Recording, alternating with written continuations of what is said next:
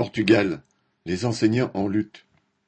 Mardi 2 mars, les enseignants de la moitié nord du Portugal ont été nombreux à faire grève, suivis le vendredi 3 par leurs collègues du sud.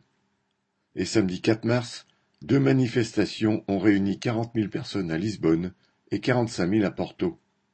Depuis trois mois, le mécontentement des enseignants s'exprime dans tout le pays, avec des grèves locales qui ont culminé en une manifestation de plus de cent mille personnes samedi 11 février au centre de Lisbonne.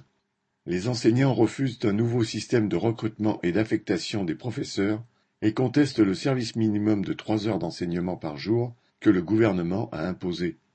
Celui-ci invoque le droit à l'éducation, mais ne veut pas recruter suffisamment pour que ce droit se concrétise.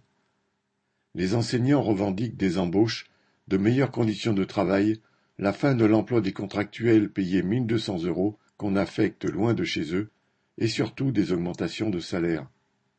En 2008, lors de la crise de la dette et des plans d'austérité sous le contrôle de l'Union européenne et du Fonds monétaire international, le gouvernement avait baissé les salaires des fonctionnaires et gelé ancienneté et augmentation. Puis le gouvernement socialiste d'Antonio Costa installé en 2015, a peu à peu lâché quelques augmentations de salaire et relancé l'ancienneté. Mais il a refusé tout rattrapage, si bien que les salaires ont plus d'une dizaine d'années de retard. Les enseignants ne sont pas les seuls à revendiquer. Les cheminots viennent de terminer une série de grèves. Les soignants étaient appelés à la grève les 6 et 7 mars pour des embauches et des augmentations de salaire. Le gouvernement socialiste se vante d'une croissance économique de 6,7% et d'un taux de chômage retombé en dessous de 7%. Les grandes entreprises prospèrent, mais l'inflation est officiellement proche de 10%. Presque la moitié des salariés touchent le salaire minimum de 866 euros, et dans les supermarchés, les vols de nourriture sont si fréquents que certains placent des boîtes de thon sous antivol. Quant au loyer, l'affluence des touristes les rend inabordables pour les travailleurs.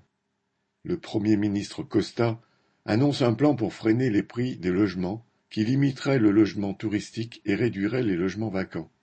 Cela voudrait dire s'en prendre aux bourgeois qui spéculent sur l'immobilier, et Costa en est bien incapable, malgré sa majorité au Parlement.